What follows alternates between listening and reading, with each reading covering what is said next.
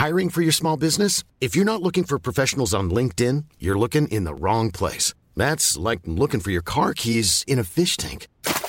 LinkedIn helps you hire professionals you can't find anywhere else, even those who aren't actively searching for a new job but might be open to the perfect role. In a given month, over 70% of LinkedIn users don't even visit other leading job sites. So start looking in the right place. With LinkedIn, you can hire professionals like a professional. Post your free job on linkedin.com slash people today.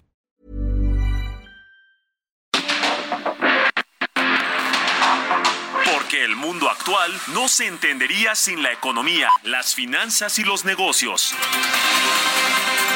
Acompaña a Mario Maldonado, el columnista de negocios más joven y objetivo del periodismo financiero en su programa. Bitácora de negocios.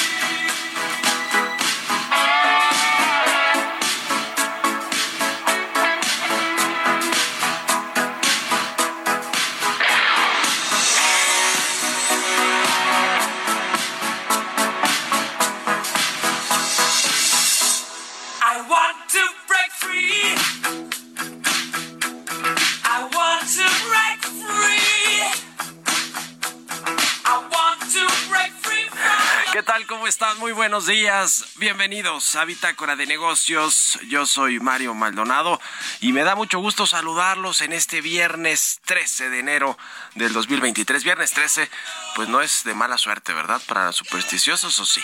Bueno, aquí no somos supersticiosos. Feliz viernes 13, este, este segundo viernes de enero. Muchísimas gracias por estar con nosotros, por madrugar, por despertar tempranito y sintonizarnos eh, por esta estación del 98.5 de FM aquí en el Valle de México.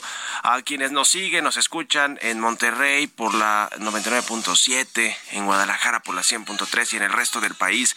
Muchísimas gracias. Un saludo a quienes nos escuchan también a través de la radio por internet y nos eh, escuchan en el podcast a cualquier hora del día. Muchos saludos, gracias. Y comenzamos este viernes con un poquito de música antes de entrarle a la información. Estuvimos escuchando esta semana canciones de eh, los artistas, cantantes de la eh, lista de la revista Rolling Stone de los 200 mejores cantantes de todos los tiempos. Y bueno, pues esta que escuchamos de fondo es de Queen, de eh, Freddie Mercury, del Queen de Freddie Mercury. I Want to Break Free se llama y es pues una canción que está incluida, incluida en su álbum The Works, que se publicó en 1984 y es una de las pues canciones eh, más eh, conocidas y sonadas de Queen, aunque tiene muchísimas. Así que la vamos a estar escuchando este viernes aquí en Bitácora de Negocios y le entramos, le entramos ahora sí a la información. Vamos a hablar con Roberto Aguilar los temas financieros más relevantes, la baja inflación de Estados Unidos eh, pues se sorprendió y los mercados apuestan a aumentos menos agresivos de tasas de interés. La recuperación de la economía china está en duda por una brusca caída de las exportaciones y el petróleo se encamina a su fuerte a una fuerte alza semanal de 7%. También vamos a entrarle al tema del tipo de cambio, lo que ha sucedido con la moneda mexicana que rompió este piso de los 19 pesos por dólar. Vamos a hablar también con Sergio Luna de Comexi sobre la inflación precisamente de Estados Unidos que bajó a 6.5% en diciembre. Están eh, allá sí está funcionando más eh, de corto plazo la política monetaria, el aumento de las tasas de interés y, las expectativas de los inversionistas. Eh, vamos a platicar además con Francisco Cervantes, presidente del Consejo Coordinador Empresarial, sobre estos resultados del panel automotriz que ganó México y Canadá, le ganaron Estados Unidos y bueno, pues está en vilo todo este asunto del sector energético, sobre los resultados de la cumbre, sobre una eh, un foro que viene la próxima semana en España, un foro eh, de empresarios de México y de España. Vamos a platicar de todo eso, del PASIC, en fin, varias cosas que hablar con Francisco Cervantes. Viene a la cabina Emilio Saldaña el piso para hablarnos de lo más importante de la tecnología y también con Jesús Espinosa hablaremos de los números y el deporte. El INAI le pondrá una multa multimillonaria a la Federación Mexicana de Fútbol por el mal manejo de datos personales. Bueno, le vamos a entrar a todos estos temas aquí en Bitácora de Negocios, así que quédense con nosotros en este viernes 13 eh, de enero. Vamos a resumen de las noticias más importantes para comenzar este día.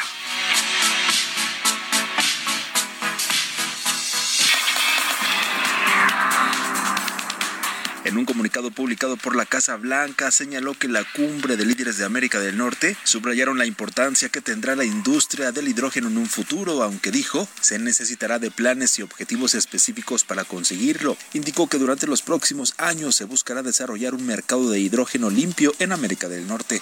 Germán González Bernal, presidente de la Cámara Nacional de la Industria Restaurantera y Alimentos Condimentados, señaló que la industria restaurantera de Sinaloa tuvo que cerrar sus establecimientos por los hechos hechos de violencia que se registraron el 5 de enero con la detención de Ovidio Guzmán, lo que les provocó pérdidas por 400 millones de pesos.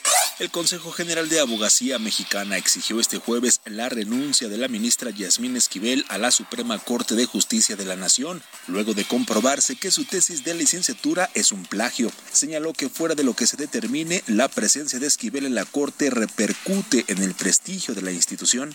El reglamento de la Ley General para el Control del Tabaco entrará en vigor el próximo domingo 15 de enero, por lo que la industria tabacalera, comerciantes, tiendas de autoservicio, departamentales, restaurantes y establecimientos mercantiles en general anunciaron que habrá diversos amparos contra este reglamento. El Foro Económico Mundial aseguró que los próximos dos años los mayores riesgos para la economía en el mundo son la recesión económica, el sobreendeudamiento y una continua crisis del costo de la vida.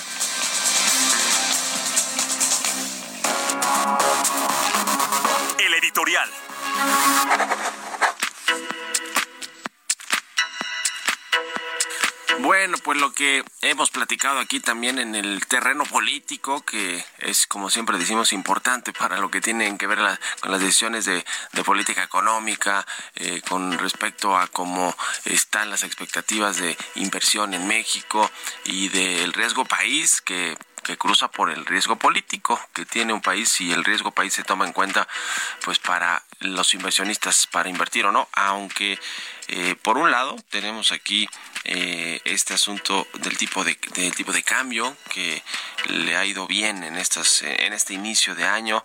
El peso volvió a cerrar por debajo de los 19 de las 19 unidades eh, por dólar y esto pues habla de que el peso mexicano es una moneda como siempre decimos que le gusta a los inversionistas, una moneda muy líquida como se dice en el argot financiero, es decir, una moneda que se vende mucho, se comercia mucho en los mercados internacionales y bueno pues está soportada en el, eh, por supuesto, en el eh, interés que tienen los inversionistas eh, o los capitales golondrinos, como se les llama, de venir a comprar bonos de México porque las tasas de interés pues están bastante altas y tienen un diferencial amplio, un spread muy amplio con respecto a las tasas de interés que pagan en Estados Unidos, por ejemplo, no hablando del dólar puntualmente, eh, pero bueno, esto se puede eh, cambiar, puede cambiar de un día, ahora sí que de un día para otro, de un momento para otro, por eso no hay que confiar, sino que eh, salir a comprar dólares, porque hoy está barato y va a subir en los próximos semanas o meses. No, no hay nada claro en ese sentido, pero bueno, lo cierto es que eh, pues el peso está fortachón, ahora sí, como, decía, como diría el presidente, 18.84 cerró ayer, eh, según los datos del Banco de México, y volvió a tener una ganancia de 10 centavos o 0.5%. A ratito le vamos a tocar el tema con Roberto Aguilar, pero esto pues pasa también por lo que anunció ayer la oposición política, la alianza va por México, el PAN PRI PRD van juntos para las elecciones de este año en Coahuila y en el Estado de México y también se pusieron de acuerdo para el 2024 eh, el PAN va a llevar mano en la elección del candidato o candidata a la presidencia y también en la Ciudad de México y, y veremos ahí pues qué, qué le toca al PRD, qué le toca al PRI, Alito la tiene difícil si pierde por ejemplo el Estado de México, ya ven que lo quieren eh, desaforar y enjuiciar eh, con todos estos trapitos al sol que le ha sacado la gobernadora Laida Sansores y eh, también pues lo interesante, yo hoy publico algo de eso en mi columna del Universal, por si quieren echarle un ojo, es que la oposición política entre este, eh, pues estos nuevos bríos con los que quiere salir a competir electoralmente, pues le echó ojo ya a Ricardo Monreal y al propio Marcelo Ebrard. De ahí a que se concrete algo, pues todavía estamos lejos, creo yo, de saberlo, pero pues no descarte que en una de esas, sobre todo el coordinador de los senadores de Morena, pues le haga, le, le, tome a bien este guiño que le ha hecho la oposición política. Ya lo estaremos viendo. ¿Ustedes qué opinan? Escríbanme en Twitter, arroba Mario Mal y en la cuenta arroba Heraldo de México. Mario Maldonado en Bitácora de Negocios. Y bien, vamos a platicar con Sergio Luna. Él es asociado del Consejo Mexicano de Asuntos Internacionales. ¿Cómo estás, Sergio? Muy buenos días. Eh, ¿Qué tal, Mario? Muy buenos días. A tus órdenes. Qué gusto saludarte. Pues la inflación en Estados Unidos, los precios al consumidor eh, descendieron, eh, no sé si tan esperada o inesperadamente en, eh, diciembre y está en 6.5% la inflación anual. Es pues un, un, buen dato para Estados Unidos. Ha tenido efecto la política monetaria de aumento de tasas allá en nuestro país vecino. ¿Cómo estás viendo el panorama, Sergio? Mira, sí, efectivamente descendió pues prácticamente, prácticamente la idea con lo que esperaba el mercado. El 6.5% es lo que el consenso de los analistas estaba esperando. El otro indicador que es importante, Mario, es el de inflación subyacente, como la medida en Estados Unidos, que es quitarle los componentes volátiles para tratar de detectar cómo va la, la tendencia subyacente efectivamente y ese también estuvo prácticamente en línea con lo que esperaba el consenso de analistas, el 5.7%. Entonces, a tasa anual las inflaciones empiezan a descender eh, hacia el cierre del 2022, de acuerdo a este dato de diciembre, pero también eh, hay que decirlo, eh, esto es un efecto esperado también de la base de comparación, Mario, y seguramente los datos a comienzos de este año lo van a seguir reflejando hay que acordarnos que al, eh, al cierre del 2000 eh, eh, del 2021 comienzos del 22 los niveles de inflación allá fueron altos. Y en ese sentido cuando comparas la inflación a tasa anual pues sí tienes ese efecto de descenso. Entonces yo creo que son noticias buenas pero tampoco hay que echar las campanas al vuelo. Es importante tener en cuenta que todavía falta para ver eh, este fenómeno de inflación como un fenómeno bajo control en los Estados Unidos, eh, también en México obviamente. Eh, yo te diría que la parte positiva es que todos esos efectos volátiles, energías, etcétera, empiezan a descender, todavía faltaría ver la parte de servicios, que es donde todavía vemos algo de persistencia de cuestiones inflacionarias en Estados Unidos, eh, y esa va a tomar un poco más de tiempo antes de que veamos un descenso. En todo caso, los mercados lo tomaron bien, el hecho de que, eh, de que no hubo prácticamente sorpresas, de que efectivamente la inflación está descendiendo y en ese sentido, eh, pues la interpretación del mercado es que eso implica que la Reserva Federal, el Banco Central Americano, podría eh, ser más cauteloso en términos de sus incrementos de tasa en, en las próximas reuniones. Eh, eso es eh, lo que tal vez explica en gran medida pues todas estas reacciones positivas por parte del mercado. Sí, sí. Y sobre el tipo de cambio que ahora es muy sonado cuando baja el peso, perdón, cuando baja el dólar con respecto al peso, eh, tiene que ver con el asunto finalmente de las tasas de interés y lo que pagan de, de ahora sí que de premio o de interés a los inversionistas que tienen bonos de deuda de un país, ¿no? El caso de México y Estados Unidos, pues hay todavía este diferencial muy amplio y quizá, entre otros factores, sea lo que explica que el peso está fortachón, como diría el presidente López Obrador. Es correcto, María, ese es uno de los factores, sobre todo en, este, eh, yo te diría, en, periodos de, muy corto plazo, lo que van a eh, ver los inversionistas es cuál es la expectativa de trayectoria de tasas allá, cuál es la expectativa de trayectoria de tasas acá, y en eso también se refleja pues el diferencial del tipo de cambio, y en ese sentido, por ejemplo, lo que está esperando el mercado allá en Estados Unidos, de acuerdo a lo que, a miden los, eh, los indicadores financieros, es que el, la tasa de interés que controla la Fed, la tasa de política de la Reserva Federal Americana, eh, no llegue al 5%, esté por ahí del 4.9%, que es un poco más bajo de lo que han señalizado los oficiales de la Fed, los eh, banqueros centrales en Estados Unidos, y en esa idea de que la tasa no podría subir tanto como esperan los que la determinan, es lo que hace pensar que, bueno, pues el diferencial de tasas entre México y Estados Unidos podría abrirse un poco más hacia México.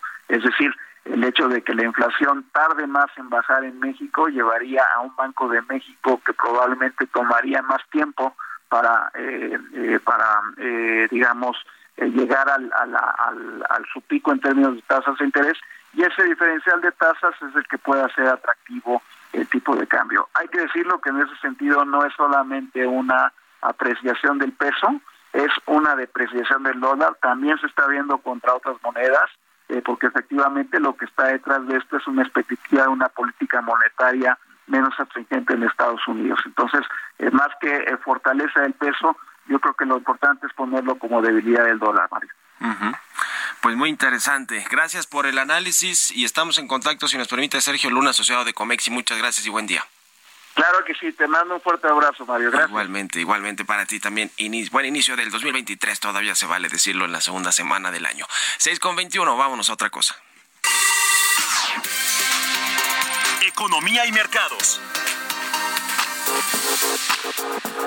Roberto Aguilar ya está con nosotros. Mi querido Robert, buenos días. ¿Cómo estás, Mario? Me da mucho gusto saludarte a ti y a todos nuestros amigos. Ya nos comentaba Sergio acerca del tema de la inflación, que muy esperado el día de ayer, pero fíjate que hoy también, muy temprano, hubo noticias sobre el tema de Japón.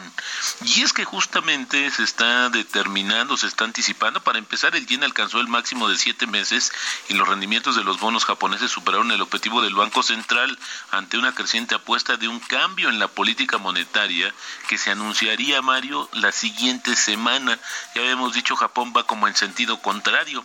En vez de subir tasas, pues mostró una política monetaria ultra laxa. Así es el tema. Y a esto, Mario, fíjate, hay que sumarle, ya comenzaron los reportes trimestrales del sector bancario en Estados Unidos.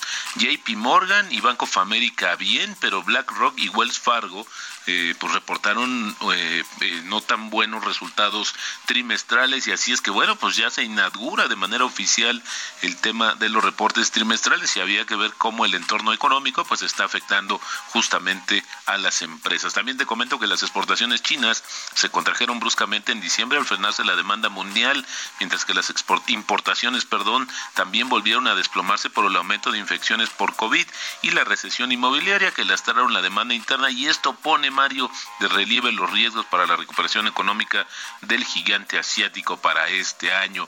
También fíjate que por el otro lado, los precios del petróleo subían y se están encaminando a ganar más de 7% esta semana. Y esto, pues también eh, es un poco contradictorio porque se habla de las crecientes señales de crecimiento, más bien, o las señales de crecimiento de la demanda en China, que es el principal importador de crudo, y a las expectativas de alzas menos agresivos, menos agresivas de las tasas de interés justamente en Estados Unidos. También China espera que el pico de la ola de COVID dure de dos a tres meses y pronto se extienda por las vastas zonas rurales y esto justamente consecuencia del inicio de los festejos del Año Nuevo, que como hemos comentado oficialmente comienza el 21 de enero.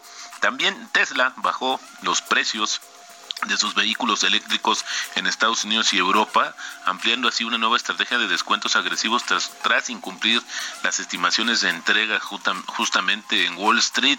Y bueno, pues los precios, el recorte de los precios, Mario, va de 6 hasta 20%, y interesante porque también es una señal de la debilidad en la demanda global. Y también la frase del día de hoy, si invertir es entretenido, si te estás divirtiendo, probablemente no estés ganando dinero.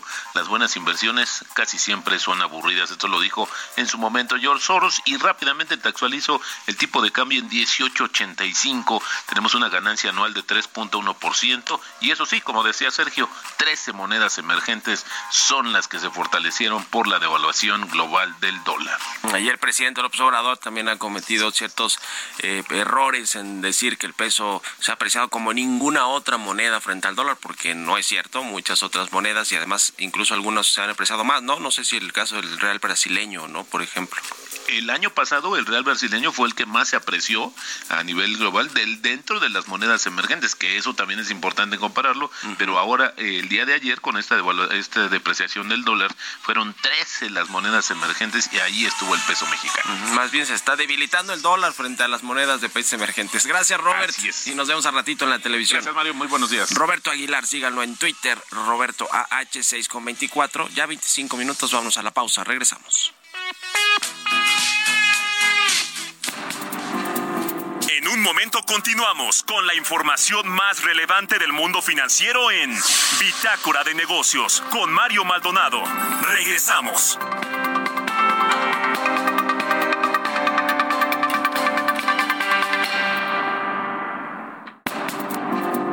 Estamos de vuelta en Bitácora de Negocios con Mario Maldonado.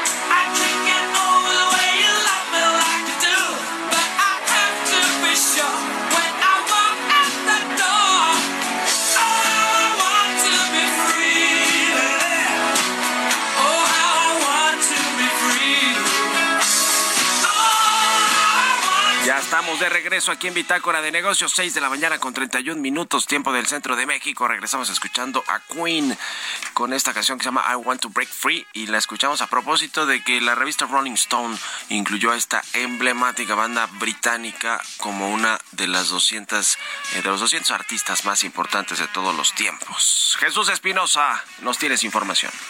Mario, ¿cómo estás? Muy buenos días. Te saludo con mucho gusto. También en el auditorio, por supuesto, en este viernes. Información importante y es que con el objetivo de recaudar fondos para las instituciones infantiles que apoya Fundación Grupo Andrade, se va a realizar el sorteo de un automóvil nuevo. Entra a fundaciongrupoandrade.org.mx para mayores informes y comprar tu boleto por solo 100 pesos. El sorteo se va a realizar el próximo 31 de enero. Permiso otorgado por la Secretaría de Gobernación con el número 20220230 35PS02, vigencia del permiso del 5 de diciembre de 2022 al 31 de enero del 2023. Mario.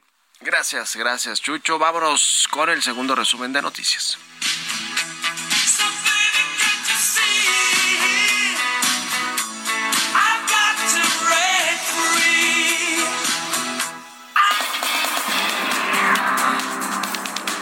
La Secretaría de Agricultura y Desarrollo Rural informó que México, Estados Unidos y Canadá fortalecerán la regulación sobre plaguicidas con el fin de garantizar que los agricultores cuenten con los insumos necesarios para la protección de sus cultivos en las tres naciones.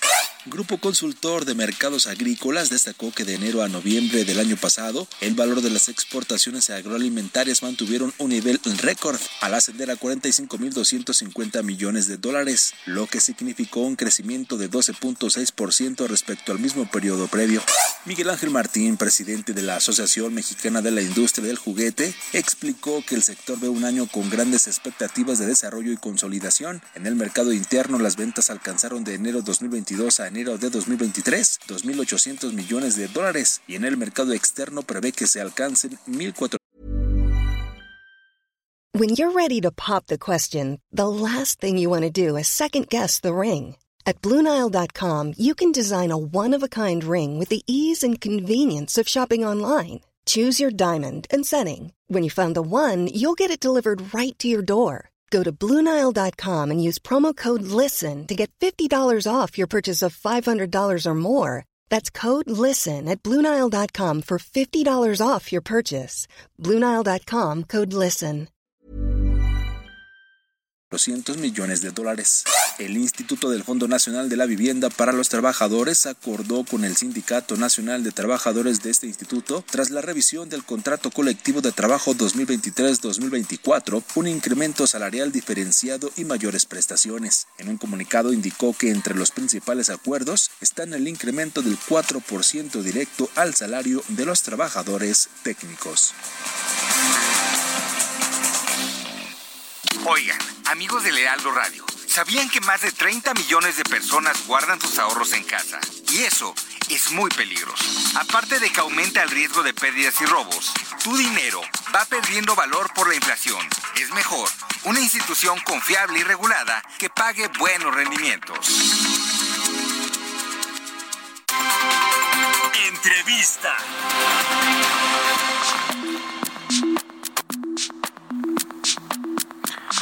Y ya le decía, platicamos con el presidente del Consejo Coordinador Empresarial, Francisco Cervantes, sobre varios temas que tienen que ver pues con esta cumbre eh, trilateral México, Estados Unidos, Canadá, que estu estuvieron ahí presentes los empresarios, las cámaras empresariales para hablar de varios temas con las delegaciones de Estados Unidos y de Canadá, pero también pues se dio a conocer eh, recientemente este fallo de un panel de controversias, solución de controversias en materia automotriz y ganó México y Canadá le ganaron Estados Unidos y vendrán pues ahora eh, probablemente los paneles de controversias en el sector energético que podría perder México. En fin, varios asuntos que tienen que ver con la inflación, con este PASIC, el programa para contener la inflación y la carestía, eh, toda la carga con la que eh, llegan los empresarios al 2023 con el asunto de las vacaciones, los salarios, las aportaciones patronales a las cuentas de Afore de los trabajadores, en fin, de todo esto platicamos con Francisco Cervantes y esto parte, parte de esa entrevista.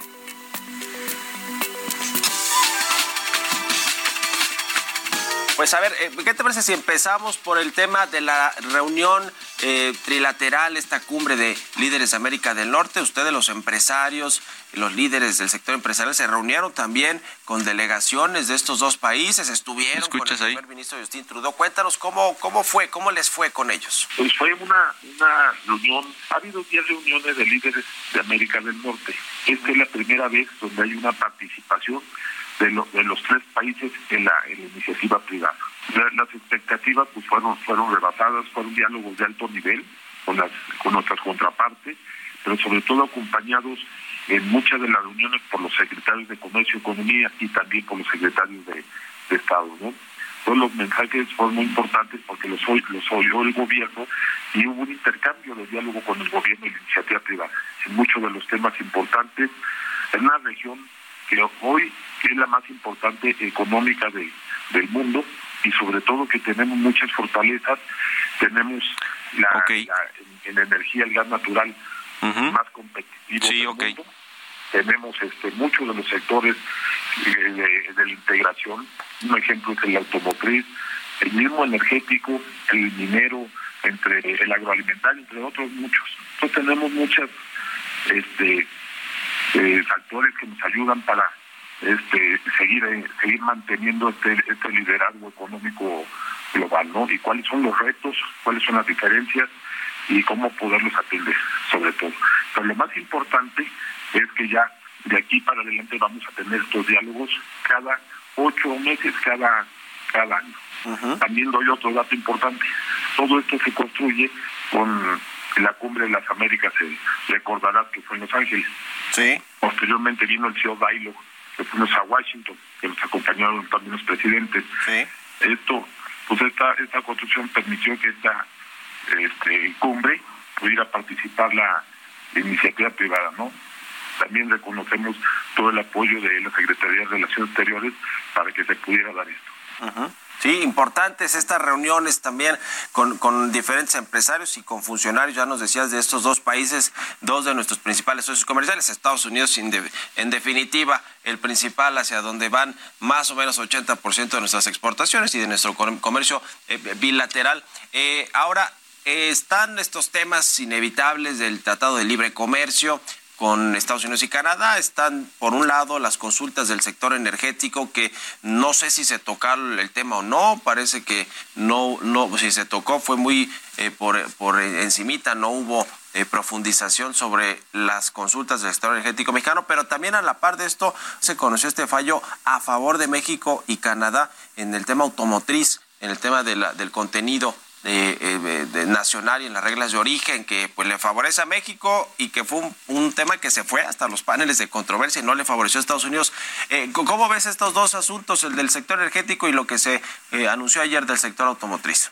Recordarás que en diciembre la Secretaría de Economía hizo un viaje a, Washington y tuvo reuniones este, con Gina Raimondo, secretaria de Comercio, y también con Catherine Tai, que es la de Luz y estuvieron discutiendo eso y hicieron un plan de trabajo para atender las consultas. Y bueno, nosotros estamos muy optimistas en que en, a nivel consulta se pueda resolver resolver esto, ¿no? El punto cuatro, este, la Corte da suspensión al, este, al transporte de gas natural, que era el punto cuatro de las consultas. Entonces estamos muy optimistas en que se pueda se pueda resolver esto. Esto es un tema entre gobiernos. Nosotros no participamos, estamos apoyando técnicamente con nuestros equipos cuando se, se solicite. Este, y bueno, ahí por eso, como ya se había atendido esto en diciembre, en esta en esta cumbre fue como dices por encimita, ¿no? En la parte de la del panel que se que el fallo está a favor de Canadá y de México, pues bueno, fue un fue un este una discusión interesante. Es, un, es una tarjeta de circuitos donde trae muchos componentes de contenido regional y, por eso viene el GANE. Pues sí, le eh, obtuvo favorablemente este fallo México-Canadá. Ya veremos cómo se va aterrizando todo el tema y también cuál es la respuesta de Estados Unidos, que, que, que, que bueno, pues en teoría debería acatar lo que dice este, este, lo que, lo, lo que dijeron estos eh, integrantes del panel de solución de controversias. En México, ¿cómo se ve la inversión para el 2023 que está comenzando Francisco Cervantes eh, con los con los empresarios, los diferentes sectores, todas las cámaras que agrupa el Consejo Coordinador Empresarial, cuál es el ánimo que tienen para para el 2023 porque pues las expectativas económicas así como que muy bien no se ven. Hay quienes dicen que México puede crecer entre 1%, 1.3%. Eh, el, Banco Mundial acaba de recortar la proyección hasta 0.9% este año. ¿Cómo están viendo eh, los retos en el 2023, Francisco? Pues es, es, es un reto este, interesante, una desaceleración económica, pero también como lo hemos hecho, también con la inflación y otras cosas, este, no nos quedamos con los brazos cruzados. Este, en la cumbre pues creo que es muy importante para definir y aterrizar inversiones, pero también ya tuvimos este, con Asia, con muchos países, principalmente con Taiwán, este, hemos tenido ya grupos de trabajo para lo, las empresas, la sustitución de importaciones, y ahora vamos a, Europa, vamos a España también a reuniones de trabajo para que mientras se firme el, el dejemos eh, invitemos a las inversiones a México, ¿no? Los atractivos que tiene la fuerza laboral muy competitiva, la, energía, el gas natural muy competitivo. Entonces, nos estamos estamos trabajando en ello para que las inversiones sean un México, un México muy confiable para las inversiones y este y eso es lo que nos va a ayudar a mitigar esta este reto que viene de desacceleración económica, ¿no? Ahora que mencionabas el tema de la inflación, ya hay un acuerdo con el sector empresarial para mantener el PASIC, el programa contra la inflación y la carecía, hasta diciembre de, este de este 2023. ¿Está ese acuerdo o cómo va cuando hay nuevas reuniones sobre este tema, Francisco? Bueno, ahorita está lo del, ya ves que era PASIC, este es el EPASIC, y ahorita todavía no tenemos este notificación del por parte de, de Hacienda y Economía de, que siga, ¿no? Pero segura, seguramente en los próximos días iniciarán también otra vez las pláticas. Las pláticas. Lo que sí se mantiene es el, las facilidades que hay para importar eh, productos, ¿verdad? Y que y que puedan llegar rápido a los a los lugares de, venta, pues, o sea, a las empresas y a los distribuidores. Así es. Eso eso eso sigue. Este, eh, acuérdate que eso es temporal y eso y eso y eso sigue. Por eso es importante este, tener la, este, los avisos ¿no? de, de continuidad. Ahora, eh, por último, te, pregunto sobre eh, el, ambiente, te decía, empresarial de este año, porque arrancamos con un aumento al salario mínimo, con eh, el aumento también en las vacaciones, con la, mayor aportación de los patrones a las cuentas individuales de Afore de los trabajadores, es decir, con costos adicionales para los empresarios en materia laboral sobre todo, eh, más allá de las materias primas y lo que les cuesta producir eh, los diferentes productos o los servicios. Eh, en, este sentido, ¿cómo arrancan el, 2023 con esta carga adicional los empresarios, los patrones, Francisco? Fíjate que esto, viéndolo como paquete, muchas veces los legisladores no, no, no toman en cuenta la iniciativa, ven iniciativas independientes, pero cuando tú las ves en paquete, este, si una, le pueden quitar atractivo a la inversión. Número dos, a las pymes le pueden hacer este un, un, hoyo, ¿no? Entonces ese es el problema que no hay que pensar mucho en las pymes, hay que pensar mucho en un país atractivo para la inversión, porque eso se convierte en generación de empleo y de contribuciones y de mejoras en todo tipo. sobre todo en el incremento del salario mínimo, tuvimos una discusión que pocos entendieron en la parte de 12 días de vacaciones, porque si tú le sumas Semanas Santas y le sumas los días de, fin de año y todo, podemos rebasar los 24 días de, vacaciones.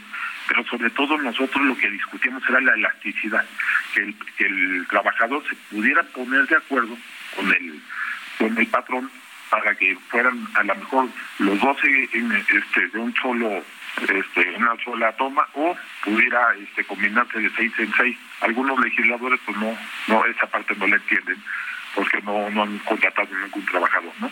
Pero bueno, finalmente ya quedó bien y estamos haciendo un esfuerzo, es un esfuerzo que lo pusimos sobre la mesa ahora en el, en el diálogo de alto nivel y este y, y bueno, estamos haciendo un esfuerzo por seguir adelante. Muy bien, pues ya estamos en contacto y pendientes también de esta cumbre de alto nivel que ya nos decías van a tener eh, la próxima semana los empresarios eh, de, México, los líderes del Consejo Coordinador Empresarial, de la Concamila, Concanaco y otros más, con eh, cámaras empresariales y autoridades de España y ya lo estaremos platicando aquí. Gracias, Francisco, como siempre, y estamos en comunicación. Muy buenos días. Mario, muy buenos días. Eh. Nuevamente, feliz año a ti al auditorio. Un abrazo. Igualmente, igualmente para ti es Francisco Cervantes, el presidente del Consejo Coordinador Empresarial, que es, digamos que la cúpula de la iniciativa privada, eh, donde están agrupadas muchas otras cámaras del, eh, del sector empresarial mexicano. Historias empresariales.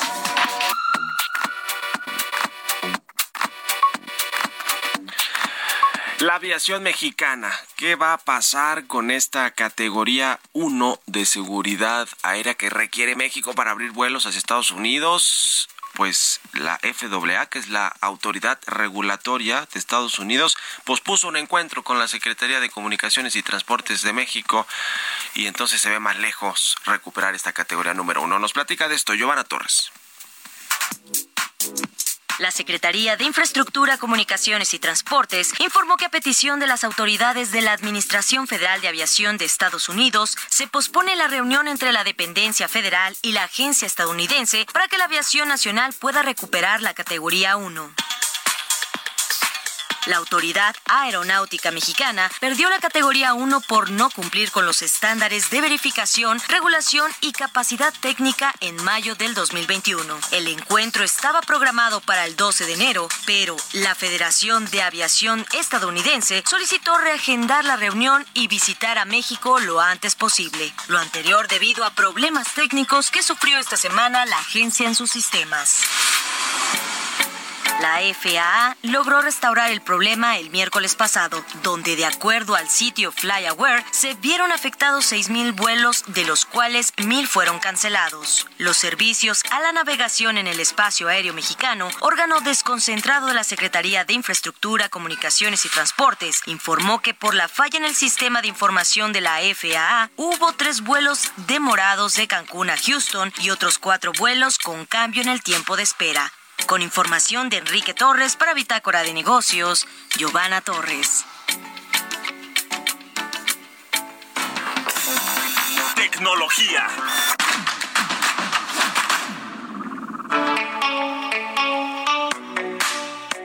Y como todos los viernes, ya está aquí en la cabina del Heraldo Radio, Emilio Saldaña, el Pisu, con la información tecnológica. Bienvenido, mi querido Pisu, buenos días. Querido Mario, muy feliz viernes y muy feliz viernes a toda nuestra audiencia.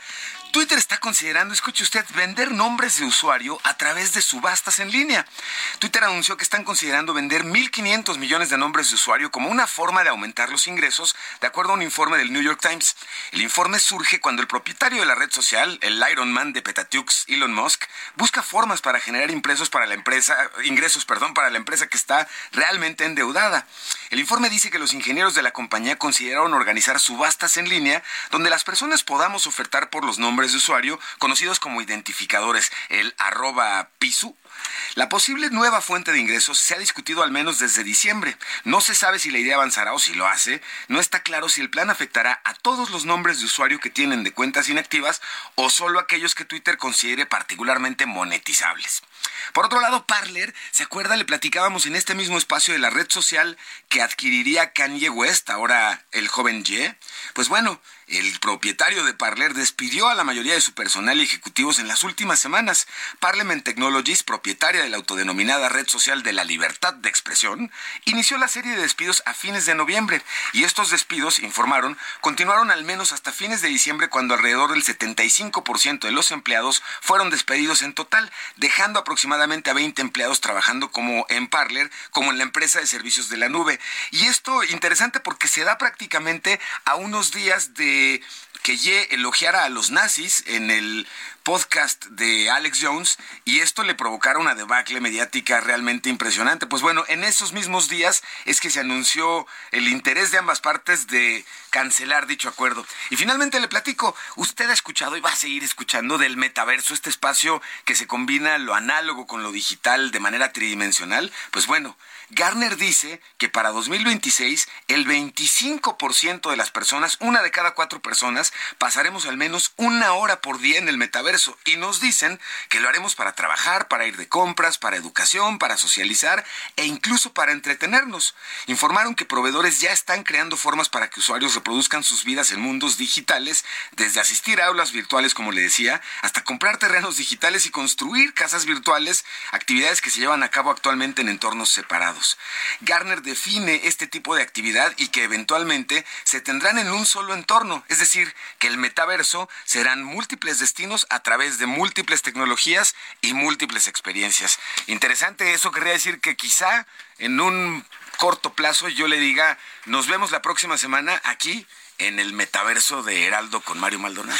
Oye, eh, Piso, ¿y si es eh, Meta, esta eh, eh otrora Facebook, conocida como Facebook, la que lleva mano en todo este asunto o, nada más le cambió el nombre y ahí está haciendo intento? Qué buena observación. Mediáticamente llevan mano porque son los que más hacen mención, pero hoy hablamos del metaverso de Microsoft, el metaverso de Apple, el metaverso de Niantic, el metaverso de Roblox que juegan niñas y niños y la competencia más bien está entre todos ellos. ¿Dónde vamos a pasar más tiempo y dónde vamos a empezar a meterle mano al bolsillo digital, señor. Sí, bueno. Oye, está en riesgo nuestra cuenta, tu cuenta arroba pisu, mi cuenta arroba Mario No, Mal. qué buena observación. Cuentas que estén activas no están en Ah, riesgo. bueno. Son cuentas Uf. que hayan sido baneadas, canceladas o que hayamos dejado de utilizar por años Sí. y que determinen como, no, pues ya a nadie le interesaron, sí, pues vamos a venderla. Ah, menos mal, porque con Elon Musk todo puede esperar. No, bueno, 1.500, 1.500 millones de cuentas. De a dólar la cuenta, sí ya, sale ya, una ya eso es un gran negocio. Gracias, mi querido Buen fin de semana. Igualmente. Vamos a otra cosa, 6 con 52. Los números y el deporte.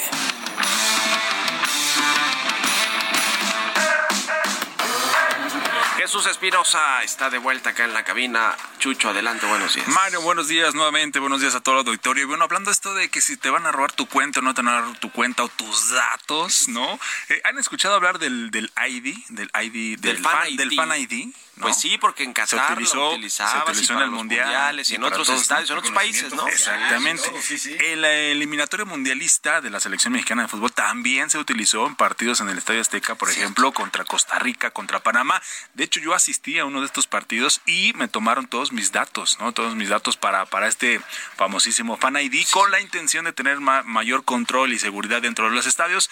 Todo esto también a raíz de lo que pasó en el partido de Querétaro Atlas allá en la corregidora, donde hubo una bronca muy, muy, muy complicada. Pues bueno, ahora la, la Federación Mexicana de Fútbol ya estará eh, siendo multada económicamente por el Instituto Nacional de Transparencia y Acceso a la Información y Protección de Datos Personales. Esto debido precisamente al presunto mal manejo de datos personales en relación al registro de los datos de los aficionados en esos partidos de eliminatoria.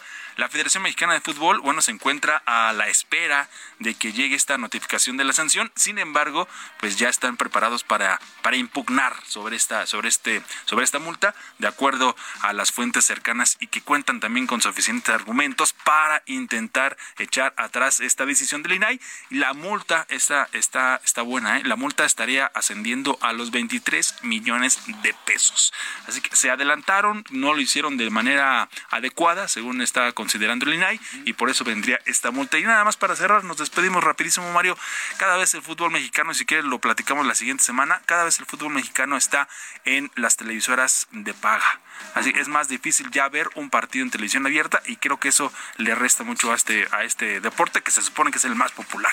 Pues sí, sí, así, así, ha, así ha cambiado todo este asunto de ver fútbol en la televisión abierta, pues ya no tan abierta, más bien cerrada. Gracias, Chucho, gracias, Piso. Nos vemos. Gracias, señor. Nos despedimos, gracias a todos ustedes. Se, que- se quedan con Sergio y Lupita en estas frecuencias del Heraldo Radio. Nosotros vamos a la televisión, al canal 8 de la televisión abierta, a las noticias de la mañana. Y nos escuchamos aquí el próximo lunes tempranito. Buenos días y buen fin de semana.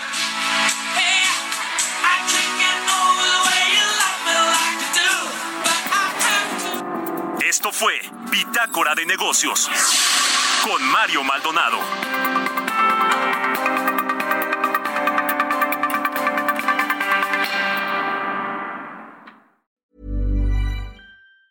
Planning for your next trip?